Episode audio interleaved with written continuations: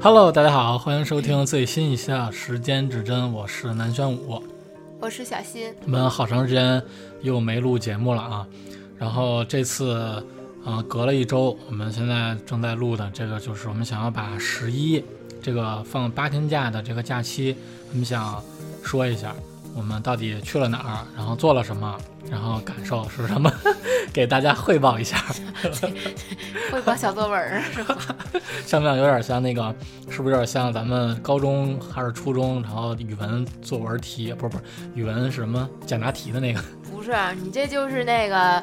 呃，比如暑假回来，必须老师要求你写一篇作文儿，你这就是属于那种，做了什么，然后感想是什哦么。好，那我还们得就上点 价值。行。最后我们 上一下价值，然后这次我们说一下吧，就是其实我们去了云南，嗯嗯，呃，云南这次旅行呢，实际上对我们俩来说是一次非常不平凡的旅游经历， 是不是？嗯嗯嗯，呃，这个这趟旅行的最开始的那个计划，其实上是比较意外的，因为我们是想去新加坡，但是由于这个小新的护照问题，是不是？然后拖累了。但其实，呃，这次拖累还反倒起了好效果。我们在云南体会到了不同的感受，然后那个感觉就回来之后身体发生了什么样的变化，然后这个到时候小新来着重说一下。我先说一下，就是去云南吧，然后我们是二十哎二十九号去的哈，对，但是咱们去云南，你得主说，咱主要是去了那个香格里啊，香拉。对香格里拉，我们分为两个地方，一个是香格里拉，我们去了四天，然后昆明我们去了两天，啊，所以就是在香格里拉的日子里边儿，感受非常不错。我跟南轩，我感觉一样，就是真的是非常不错。就是我到了那儿之后，我就觉得自己，哎呀，自由啊， 爽啊！ 就是因为你在钢筋水泥里面待久了之后，你就觉得那种空旷啊，或者是大自然，对，就是那种，嗯，云很厚，然后很像那种漫画里面的感觉，你就觉得自己很渺小，世界很大，你懂懂那种感觉吧？你这现在应该闭上眼睛，然后大家来 来感受一下，嗯，这是一个。然后还有一个就是我们这次就是反其道而行之，就是选了一个错峰，就是别人基本上都会把香格里拉放在其中的一站，就是比如说去了大理啊、丽江啊这些，然后顺带着去一趟香格里拉。我们不是，我们这次选择了主要的是把这个旅行，呃，定在了香格里拉，然后再搓着风去这个昆明。嗯，因为我们去到香格里拉的时候，其实人还不是很多的，最因为我们去了四天，然后到第四天的时候，可能才觉得这个人流是上涨的这个幅度是比较大的，所以就是正好。呃，就是错峰的时候呢，可能赶上了旅游的景点的人也不是特别多，所以我们能够把握住，就是说，呃，不是特别拥挤的情况下，体验还是非常不错的。嗯，所以这两点呢，就是我们提前先总结一下。我再补充一点吧，就是那个第一次去高原，我们感受高原这种，就三千多米以上、三千五以上的这种，就是毕竟然后这心情也不太一样。每开始去的时候，每天都在那个怕自己高反什么的，因为我查了一下北京这边的那个海拔最高就四十米，平均海拔四十米。跟没有似的。 对， 不是你要说什么？啊先说说那个就是担心高反吧，因为哦哦我我其实我之前有好跟好多人聊天，啊他们就会说那个就是我去高原会有一些反应什么的，就有点儿会担心，就所以就是会选择去其他的地方。其实我觉得，嗯、三千到三千五这块儿人其实根本没有太 多感觉，谁说的呀？咱俩不是第一天那个就是但是躺床上已经对不行了对吗，？但是就是人体适应能力非常强，啊，对对对是对对。就是基本上你就自我调节好了。对，是，就是这块儿也跟大家说一下，如果你是一个，就是其实像我们俩，就是平平常在平原地带待久了的人，其实你也没必要担心。然后去那边的话，呃，我们最高就是到三千六百多，也没到三千七，所以其实也不算很高。然后呃，比方说一些媒体他说的高原反应、晕眩啊，然后喘喘粗气啊，然后舒痒啊等等这些，呃，其实我觉得就是你知道到那一天之后，嗯，到啊香格里拉了，然后可能需要稍微缓一缓，呃，伴随着可能。有时突然可能会有一些喘一下，就是喘一下，然后呃，其他的我觉得没什么。然后呃，除非说你是爬山呀、徒步旅行啊等等这些，你久了的话，可能会稍微喘的有一些厉害。但是这个的话，你提前在那个在那在比方说小卖铺啊什么的，它那里边都会有卖氧气瓶的，所以就是大家备好，然后装到书包里边，然后到时候觉得自己还不太合适的时候，就吸一下氧，我觉得就可以解决了。对，或者你是提前你你喝吃点巧克力，嗯，对，然后那个实在再不行，你就买一瓶可乐一喝，其实就缓解。行，那提前的都已经总结完了，然后下面说一下我们去哪儿都去哪儿玩，都去哪儿玩了。 第一个是去咱们是去的那个徒步是吧？嗯，啊、那个叫什么森林？普达措啊，对，普达措国家公园儿。嗯然后这块儿呢，就是呃，它我们是走的徒步的这个旅行，一共应该是五点多公里啊、然后有分三段儿，第一段儿是二点二，然后呃是让你去徒步感受到森林之森林间的那个什么小河呀、啊小溪呀，嗯然后是那个呃树啊什么等等这些，让你充分吸收到大森林的氧气。对，后面就是还有什么骑行啊、骑自行车这种，虽然路都不是很长吧，但是我觉得就是网上也说，对于什么徒步小白来讲，这是一次挺好的体验，就是还挺不错的，你就可以自己一边走一边玩儿。但是有些人我看那个某书里边儿有有姐妹其实吐槽说不是特别好玩儿，我觉得可能你是呃没有感受这个徒步。所以说他可能觉得一般吧，因为嗯你坐在车里面儿确实，说实话景色一般，但是你亲身去体会那个大自然啊，去体会那些树啊、花花草草啊，包括那些还有小蘑菇啊和一些动物的时候，你可能你自身的体验会不太一样。嗯，我们在那个徒步的时候，不是有那个有呃叫什么徒友，啊啊！然后是喂小动物，就是小松鼠什么的嘛，啊啊还有喂鸟这种，就是还挺体验还挺好的。然后它其实第二段和第三段是风景会，我觉得是非常好的。第二段尤其是走那个独木桥的时候，它会有呃，可能不是独木桥，但是它是木质的那种桥，呃，左边其实就是大湖，嗯嗯、它那个感觉， 可能咱们看惯了胡同儿什么这种闭塞的空间，然后一下儿去感受到这个大森林的话，觉得还心情还一下畅然了。对，而且我其实我个人就特别喜欢森林啊，原始就是原始森林的这种。虽然我怕虫子啊，但是我特别喜欢那种就是很多草啊、树啊，把我给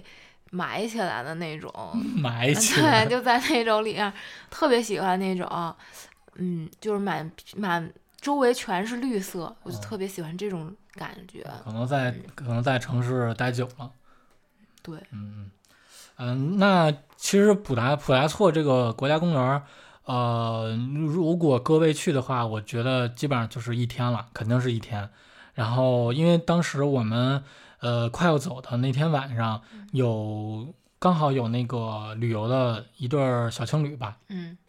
然后然后刚过来，然后去咨询嗯、呃旅游的这个人员嘛，然后其实他就问说，这个普达措公园儿去完普达措，可能还想去别的地儿啊、去松赞林寺是是吧？？嗯对，能不能一天搞定？然后但其实这个是应该是搞不定的，就除非你不拍照，只是徒步，然后纯徒步，我觉得还有一点点儿希望。不不不，我是怎么觉得呢？就是你如果是走马观花，坐车、坐船，就是那种看一看，这个肯定是来得及，因为那个就是像这种地方，就是看你怎么玩儿，你可以呃花很长时间去在里边儿去感受。和你就是坐着车看一看、逛公园儿的那种状态，其实也是可以的。对，因为普达措它是分为两种途径，一种徒步旅行，嗯一种是你坐那个他们那个大巴车。对你从第一个景点儿，然后到第二个景点儿，然后再到第三个景点儿，你都是坐车去，那其实就没什么意思了。主要这个公园儿嘛，森林公园儿嘛，主要就是这个景色，然后比较好看。呃，不徒步的话，你是感受不到的。哎，就是咱们不是还去了梅里雪山吗？啊你知道我为什么就是想说，在这趟旅行里面一定要去香格里拉。就是对于云南来讲，就是因为我看之前看了一个小视频，它有一句话特别让我就是嗯，怎么讲呢？流就连是心心向所心之所想，因为哦他不那是句文案，我觉得写的就是虽然很普通，但是就是会让有一部分人心动。就是他说那个呃，香格里拉是最接近天堂的地方，嗯然后并且如果你能看到梅里雪山的日照金山，你会一整年都很幸运。就这句话，就对于我这种。啊嗯迷信。不是迷信，就是这种双鱼座来讲，我就一整个儿就是，哎呀，我好想去啊，就是很勾引我，就是我觉得他就是这文案写特好，所以完我当时咱俩不是也去了吗？嗯嗯，对，就主是主主主要接下来说的是比较神秘的事儿。对，这次我们去雪梅里雪山其实是呃那个包就呃找的那个包车的。然后，因为它现在那个跟大家说一下，就是香格里拉现在除了普达措公园，它有正规的这个旅游的这个咨询和包呃和这个公共交通呃通达，其他的像梅里雪山、像松赞林寺什么这些全都没有。所以就是梅里雪山是离独克宗古城是非常远的，然后需要开车开三个多小时。所以我们这次凌晨三点起来，然后去提前找了一个包车的师傅，然后去，嗯、跟跟他，然后一起，然后他带着我们一块儿就去了那个梅里雪山，然后需要大家付出的时间会比较多，呃凌晨需要三点起来，然后去收拾一下，然后就直接走了。对，然后这是经过的一个过程，但是我们接下来要说的是一个刚才我说是比较神秘的事情。你知道梅里雪山最高峰的名字吗？不知道你说吗？ 卡瓦戈博，你别瞪着我，你是吓死我了。 因为它那山顶上住着一位神仙，所以你每次当你看到日照金山的时候，就说明神仙会庇佑你一整年。行吧，然后这个 你你是编的，不是啊，不是嗯不是，行吧？这个我我坦白一下吧，这一个这一段儿我们已经录了十分钟了，就哎呀，明显能感觉到小新是一个不会说谎的人。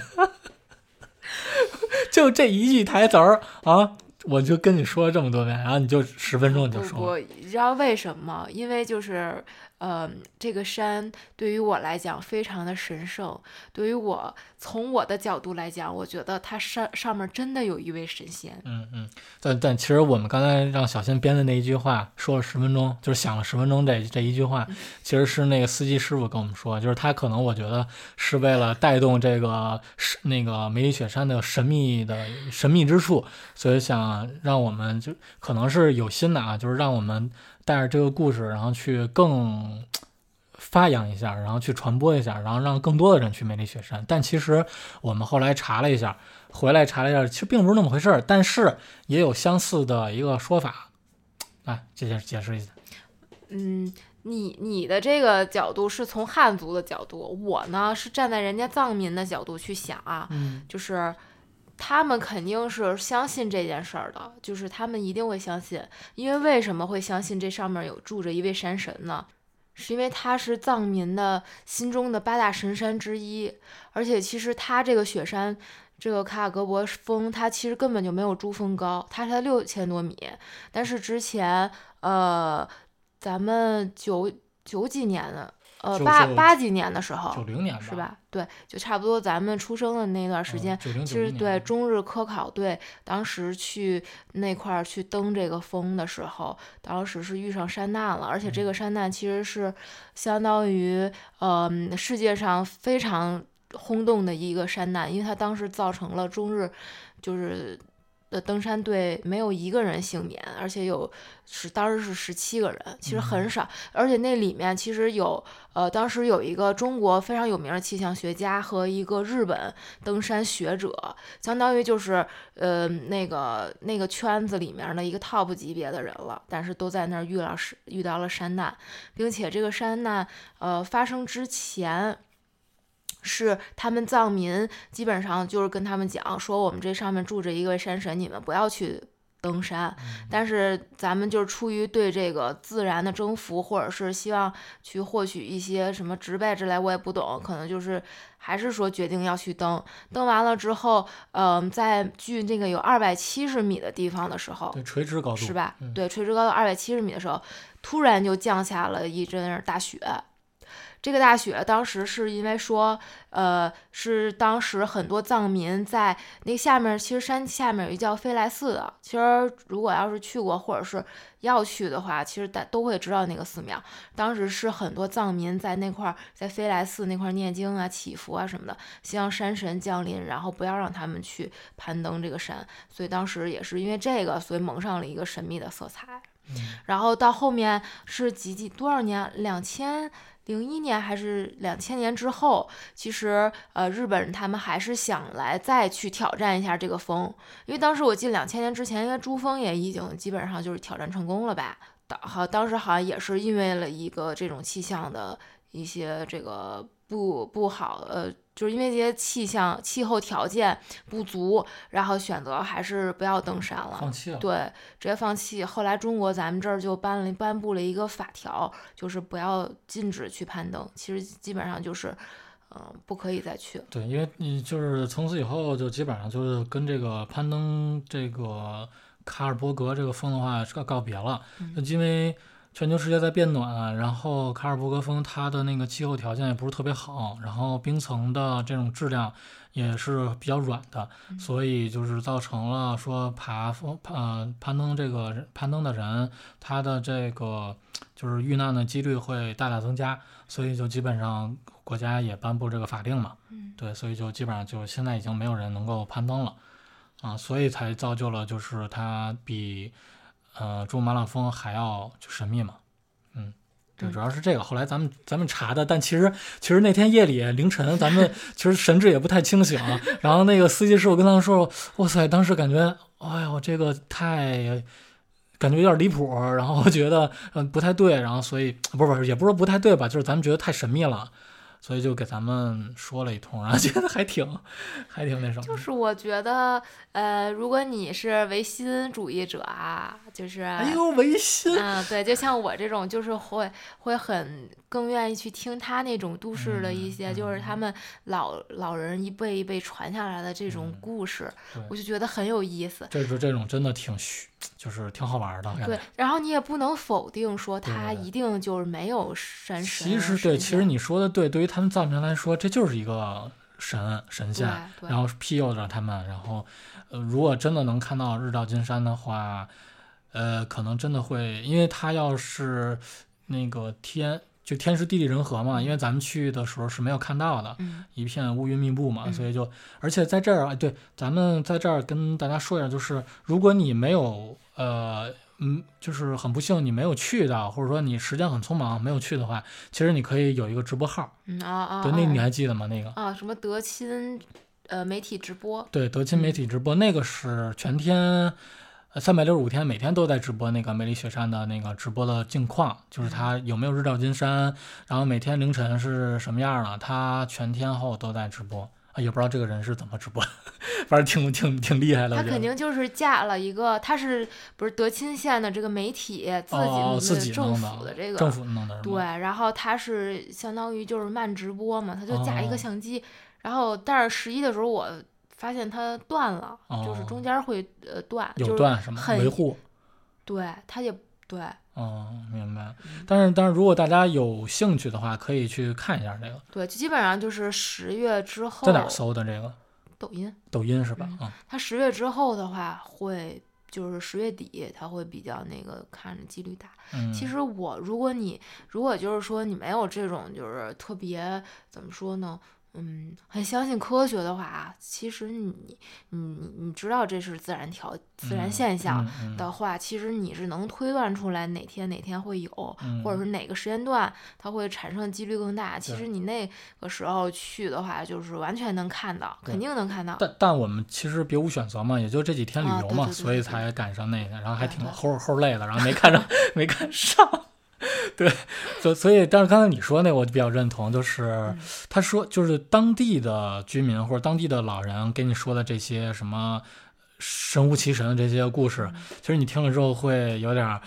这个被被那个感染了。然后就像咱们北京这边儿，比方说有记得是有什么镇着的那个石龟还是什么呀？石啊啊，对，啊那啊个就是如果一动一动的话，就可能发大水或怎么着啊。对，就是那种传说故事传说，我觉得还非常有意思。对，行，那那这个梅里雪山是不是就是要告一段落了？嗯，对，然后还有一个，还有接下来还会有一个神秘的一个小故事。对，因为我这个人就是很相信这些，嗯，因为因为我们也是那个就是讲星座的这个号儿嘛，开始起来一直在讲星座，所以我这个人就是很相信这些，嗯，你神就秘说的事嗯说儿直接吧，就是这神秘事儿，就是说啊我们去完梅里呃去梅里雪山之前，我们去的是松赞林寺，嗯，然后在松赞林寺里边呢，就是那个小新平时会也比较那个看这些东西，或者嗯说他关注这些，然后里边正好有那个大师，对吧？然后有大师，然后去这个点化不是，啊不是，当然这个是这样的， 就是嗯，你去到那个。嗯，那个店的有一有一个区域啊，就是那个里面会有一个高僧一直在那儿坐着，然后他会给你结缘，就是嗯，其实你人很多，你就在那儿排队，你你给就是他相当于是你结结多少缘他都无所谓，比如说你不他给你就是结缘的那个东西就是一手串儿，嗯其实你如果不给他钱，他也会给你的。如果你你、啊是吗对，就是看你你自己的心嘛。哦，对，然后他呢，你知道是过程是怎么样的吗？嗯就是他在那儿坐着，然后你过去排队，嗯，然后给他放上你你的那个钱，放完之后他会给你手串儿的同时，他会拿一本儿那个像经书一样的东西敲你头一下，然后敲完你的头呢的同时，他会念一句，然后这藏个是语吗？就是念经呀，念一下经嘛，哦哦然后哦你就直接就顺着就排走了，就过去，嗯嗯然后他再来下一个，啊，基基本上就是这么一个过程。然后我呢，因为我我这个人就是，嗯，又就既信星座啊，就是又又比较相信这种，就是很相信这种，嗯呃，叫什么？这个叫什么？怎么说？嗯呃，就是反正就这个东西啊，嗯，反正就很相信这种神秘的东西，嗯然后对嗯这种很感兴趣。嗯然后呃，我呢，呃，并且其实我爸是比较信佛教的啊，就是他经常特别相信。然后我当时就想说，这东西既然是在这么一个高僧和和那个呃，就是称为小布达拉宫的这么一个。嗯呃，庙里面请到的这么一个东西，我就觉得说这个还是给我爸送给我爸，嗯挺神圣的，对对对，因为因为我是觉得我可能更相相信这个星座呀这一类的，就是西方的这种占星，嗯，嗯可能就是中国啊或者印度这些呃藏传啊什么的这些，对于我来讲，我我爸更相信，嗯所以我呢就想说把这串儿手串儿给我爸，嗯，然后你这神秘的事儿就来了。我当时就惊 了，嗯，就是我呢，因为当时我嗯跟我爸发微信，我说爸，我就是从这儿请了一个结缘了一个手串儿，然后给他拍下来。我跟他说，我说我把这个呃回头回北北京的时候我给你。嗯然后我爸当时没有理我，嗯完全没理我，因为我爸当时没看手机。嗯后来呢，过了一个多小时，我们就从那个松赞林寺出来了，到了一个广场上面的时候，我爸回了我了，回了我说好。就回了我一个字，后来我说，后来我本来想回复他的时候，因为我手上不是一直戴着那个手串嘛，嗯后来我就把他我说那行吧，既然已经要赠，我爸已经同意我给他了，我就说把我那手串儿嗯从我手上拿下来，放在包里边儿，给他保管好，然后给他。然后那个时候我那个绳子断了，嗯，突然就断了，突然就断了，就是咔嘣一下，我没，有使任何的力气，就是普通那样一下就断了。嗯嗯嗯。然后我当时就啊，然后当时你是不是拍照来着？我看你是嗯拍了一张照，啊对对然后对拍照了，顺同时那个手串就嘣一下裂了，然后我当时我都惊了，我说这啊，我第一反应是，哎呦这个不太好，对，然后我当时就想，然难后然道后第二我觉得哎这质量有点不太行， 反正我就觉得说，哎呀，是不是因为就是个点化的我，然后嗯我却要把这个福分送给别人，然后人家就是觉得你你这怎么着？啊就是心不心不诚还是什么是吧？对，就是你怎么可以就去就感觉他这个如果一旦有有这种事儿，就感觉寓意不太好。对，然后后来我就把这个珠子逐个的捡起来了，捡嗯起来之后我就收到我的包里。后来我到那个，后来我就这个就一事儿就一直拉放在我心里边了，嗯我就去查了一下，然后人家说什么嘛，嗯说这个珠子断了，反而是对你有好处，就是它帮你就是叫什么挡灾挡了一灾，嗯嗯嗯，破财免灾的另外一个版本，不是不是就我知道，就是咱们说就是破财免灾是啊拿钱，你比方你被骗钱或者是怎么着，是给你挡了你物物体上，就是你身体上的一些什么灾或者你怎么着的，对吧？啊，对，当然，但你这种可能也类似于这种性质，但可能不是花了钱，而是哎，对，你也花了钱了，但是你你可能是把这个珠子给替你挡了一下对，啊，就这种嗯。想法，然后就断了嗯。因为后来我就回来了之后，我就跟我爸说：“你帮我穿上吧，我我不打算给你了。”然后我爸说：“嗯，说你，说这这个福分应该是属于你的，我我不会， 对我不会和你分享了。”嗯然后他又帮我把它穿上了，穿上之后就给我拿回来了。但是你知道我后后后来我有一点儿后怕，你知道吗？嗯就是因为咱们那个到地儿是在那个就是不是正规的那种大巴车去的那个地儿，就嗯人特别多。咱们咱们那你后边那个猪的碎的时候拍照那个点儿，嗯嗯那个地儿嗯是一个比较空旷的地儿，啊然后没有特多的人。啊但后怕的是什么呢？我的嗯意思是说，如果咱们在一个比较密集的地儿，首先有没有藏民，嗯然后这个藏民对这个珠子碎了的话，有没有一些他们传说之类的这件事儿？然后他们会认为你是一个不祥的人或者怎么着，你知道吗？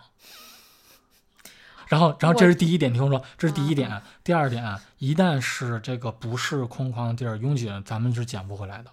啊，对就直接就被人带走了。啊，所以这是第二个。然后，如果是这样的话，就相当于你可能还会有后续的一些个，哎，我就觉得不太好的，嗯、寓意对，啊。所以嘛，所以我就觉得这个一定是帮了我 挡挡了一灾嘛，所以它断了，然后我还能把它拾回来。嗯。所以就说明，嗯，我还是还很是有还这是受到庇佑的，对，而且还很有缘分。行吧？就咱俩这儿，不是真的，我其实我不知道有些就是我听众朋友怎么想啊，就是我个人对这种庙啊、寺寺庙啊这种地方，就是我去到每一个嗯，地方都会抱这种比较呃诚恳的态度，心灵尊敬，就嗯还挺尊敬的。对，就是呃，如果我知自己知道的一些事儿，我就会按照这个规嗯则嗯去遵嗯守。嗯，比方说去北京的石景山儿八大处那个公嗯园儿，对吧？然后得那个转塔转三圈儿的那个，对对是吧对对对，嗯对，就是我觉得，嗯，反正就是善良的人总会得到更好的庇佑，我就是这么想的。哎 呦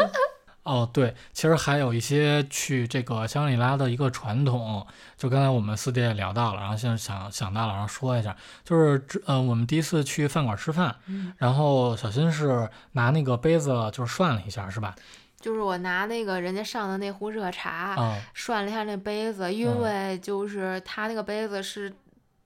嗯，就是成套的成套在一个封装里纸的，纸的对塑对料对纸对的对那么一个东西里，然后我就觉得是不是洗的不干净啊？然后就是按照咱们普通惯性的思维，然后就拿那个热水浇了一下，涮了涮杯子。嗯，然后这个时候，老板就过来了，跟我说：“呃，这个茶是用来喝的，不是用来涮杯子的。”然后就把那个我那个碗给拿走了，然后给又给我换了一个新的。当时就觉得他不太开心，就好像觉得没太尊重他们。后来我发现同桌、邻桌也这么干了。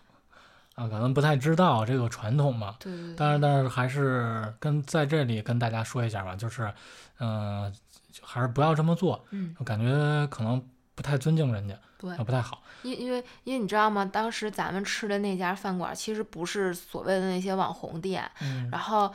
那个里面给我我进去之后有一个很大的一个感受是什么呢？就是它那个特别传统的那种藏式风格，然后里面还有很多唐卡，它和普通的咱们吃饭那种饭馆不太一样，嗯就是它肯定那个老板啊非常非常的传统。嗯，对，嗯所以就是这样，就大家注意一下吧对。还有一个就是那个，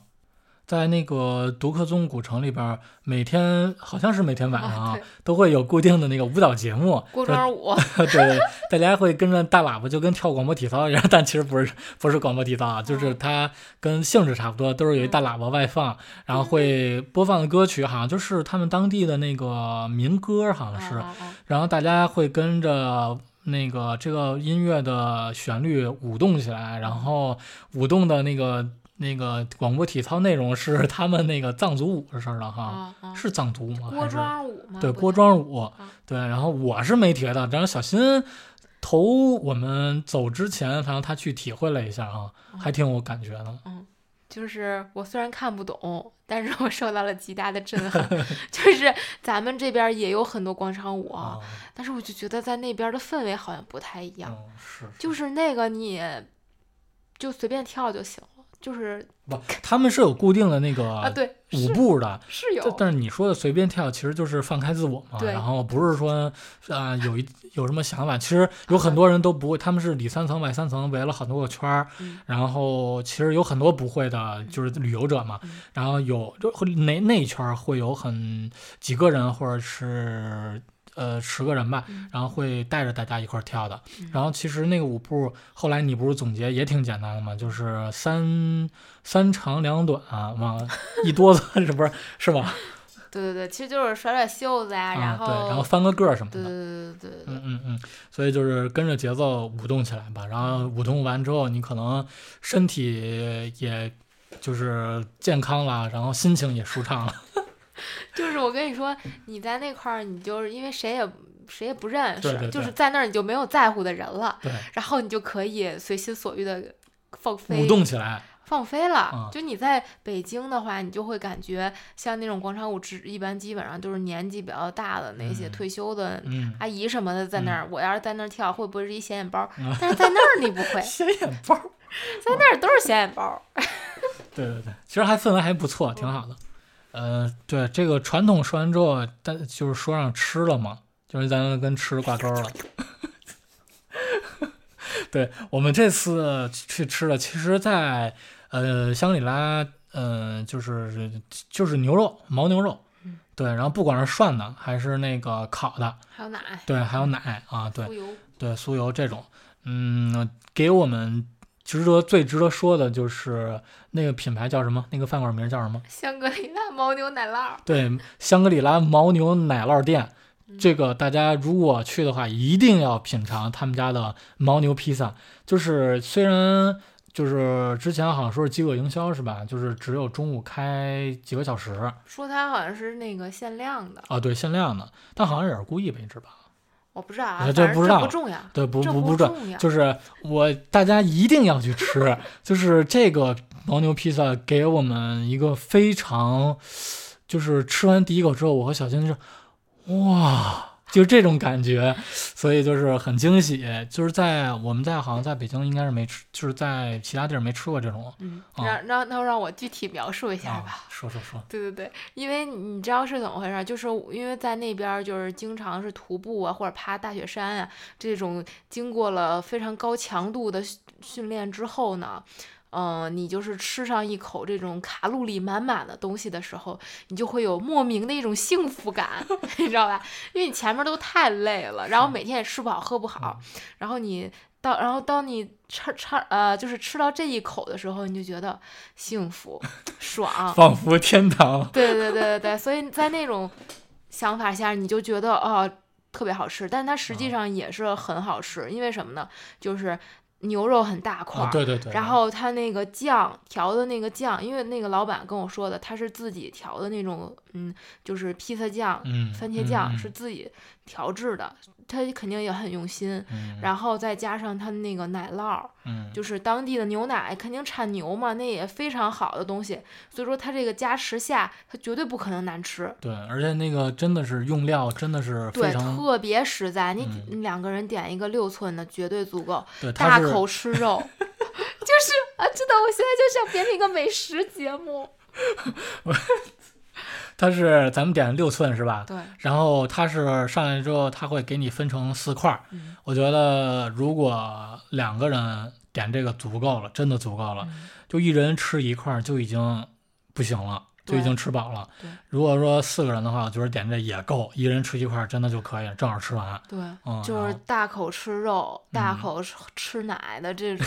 对，就这种感觉。然后我发现他那个饼皮特别薄，真的是啊挺薄对的，对对，对确实确实。然后，但是那个老板脾气不太好啊，就哦是嗯因为我们是打包的嗯，但是呢，据说小新去拿，因为我在另一个餐馆等着小新去拿，嗯然后小新去拿的时候，老板一定呃非常恳求的那个语 气说：“你一定要赶紧吃啊，你不赶紧吃这个就那什么了，又就不好破吃坏它了。的美味”了。对对对对对，就是他，而且他就是，嗯、开始，因为他可能订单太多，而且确实他应该是做每一个都很用心啊，就嗯真的是很用心，所以说他有时候订单量太多，他做不过来，他就嗯会烦，嗯，对对，嗯，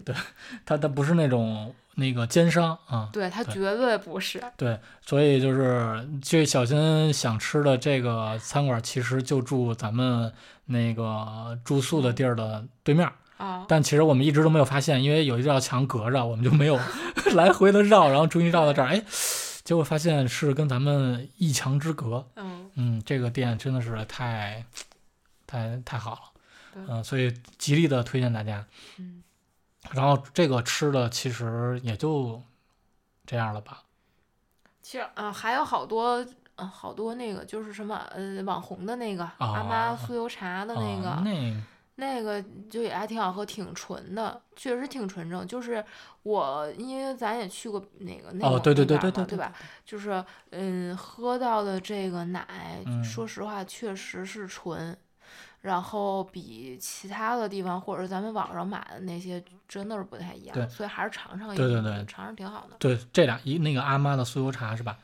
对对对，对对，这俩我觉得是还是很值得那个嗯去尝一下的。嗯，还有一个就是在这儿，就是有有一个吃的东西和这个小动物，我被萌到了，就是那个藏香小黑猪， 就是我看小小的超级可爱，然后没想到它变成菜变变成那个烤肉的时候也很好吃，嗯就是它很挺。嗯，因为我这个就是我吃猪肉，就不太喜欢吃那个猪的那种猪味儿，就有的猪它确实猪味儿很浓，但是那个小的藏香猪它没有那那个没有太多猪味儿，嗯，是，挺不错的。我觉得，我我为什么觉得那块儿很好啊？就是觉得吃的东西也很天然，天然，嗯就相对来讲天然啊，不嗯能不可能那嗯么啊，对对对，当然，我觉得那儿的动物也特好，就是全散养，然后那个嗯、有的马呀、牛啊、羊什么的，脖子上就套一小铃铛，然后等到晚上的时候，它自己就能回家。我就觉得，哎呀，在那块儿生活真的就是俩字儿自由。嗯是。还有一点就是要说的，就是我们这次去纳帕海的话，这个！啊啊这个老头乐这个三个词儿印深深的印刻在我的心心里啊。就我们租了一个一辆老头乐，就是两四轮儿的那个双人电动车，嗯这个经过当地这个改动，当地老板、啊，然后这个店铺的老板改动之后，我觉得是一部神车。啊 我们开着它，然后游了这个纳帕海的基本上全部了哈。嗯对，然后再翻回来，这个首先不说它这个设计多么厉害，多么牛，就是它这个电动车的里程数已经达到了一百二十，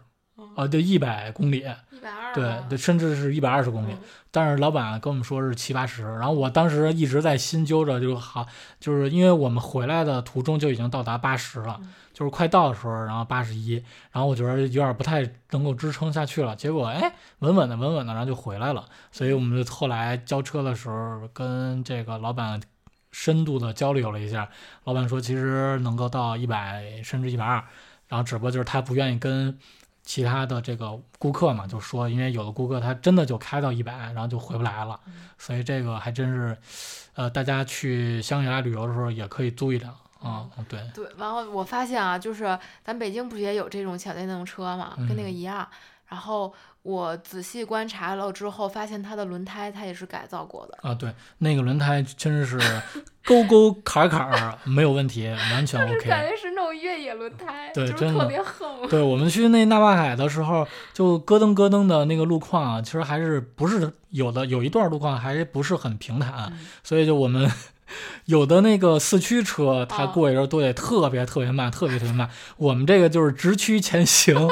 没有任受到任何的这个波动那和阻碍。这个当时我一直心里边儿就是有点儿这个石头没落下来，直到我们还到快到还车那条路上，我们才心安啊。但是唯一缺点就是它可能没有灯，然后 就是、嗯哦就是对对对就就是可能很晚了，就可能不太好啊嗯。对对对，就是这样，所以这个是非常值得说的。你看我现在还能眉飞色舞的说出来，其实这次旅游，这次旅行对于我来讲就是能改变很多。一个我觉得就是我的眼界更多、更宽了，还有就是我好像心更放松了。嗯，对，心是放松，身身体也放松了。 是是，嗯 你说一下身体怎么放松了？哎呦，这个就是我，因因为自从阳就是阳了之后啊，我说实话，我我这一年多就是食欲都不太佳，食欲不太好，然后我也不知道是工作压力大了呀，还是什么情况，然后就每天不想吃饭，就感觉嗯。呃，没有食欲，但是回来了之后呢，哎，咱这食欲就大增了，是吧？就是每嗯天咱这三顿饭咱能保证，以前就是那快缩短到一顿饭都吃不下了。嗯，你怎么不说那个那什么排便比较？这个就是跟你吃的有关嘛，嗯就是你吃的少，那你肯定就啊，对对吧？就是肯定是心情是大好，对，因为因为这个我非常肯定，是因为之前我也查了一下，就是。呃，一国外的一家旅游网站，他做了一项调查，就是当将近百分之七十六的人，他旅呃表达说旅游之后心胸变得宽广了，然后比较会就是更有包容的心情，因为他看到了。大自然的这些东西其实是很，就是瞬间让你感觉到这个人是很渺小的，所以当看到大海、看到森林、看到大自然的一切这个壮丽的景观之后，瞬间就感觉自己就是其实那个心里的那些事儿，或者说遇到的困难，其实也不足为惧。嗯，就会有这种想法。我觉得适当的时候还是需要去这种嗯更接近自然的地方。去舒缓一下心情，就有些时候有，因为每个人其实喜好不同嘛。你像咱们可能就更喜欢这种森林啊，嗯、雪山啊这种挑战的东西。那有些人可能会更喜欢大海，他喜欢在海边儿这种度假啊什么的。其实这种都是，嗯，到一个宽广的地方去释放压力。对，而且就是，呃，弗雷明汉那个研究组，就是国外的一个调查研究组，嗯就是他是调查心脏的那个研究的，嗯然后他就是说，四十五到六十五岁这个之间的女性，她们做了一个长达七十年的一个研究跟踪，他就是说那个旅游。多少频呃旅游多呃旅游的次数的频率多长时间一次？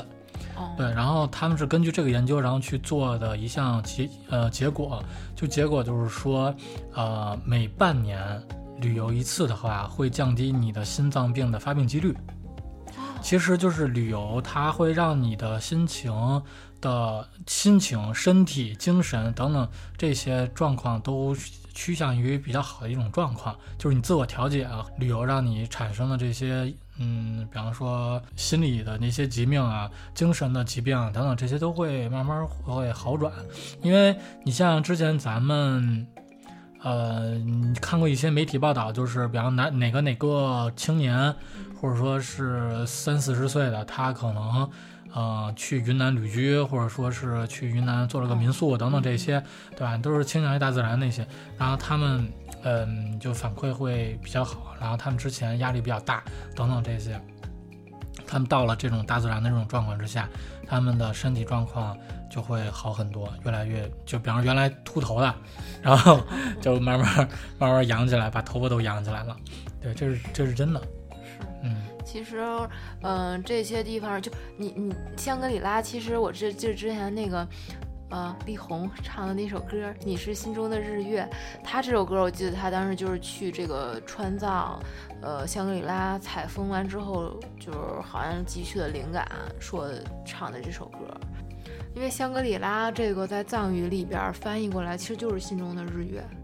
嗯，然后那希望大家也能够找到自己心中的日月。就这样，嗯，我们下期再见，拜拜拜拜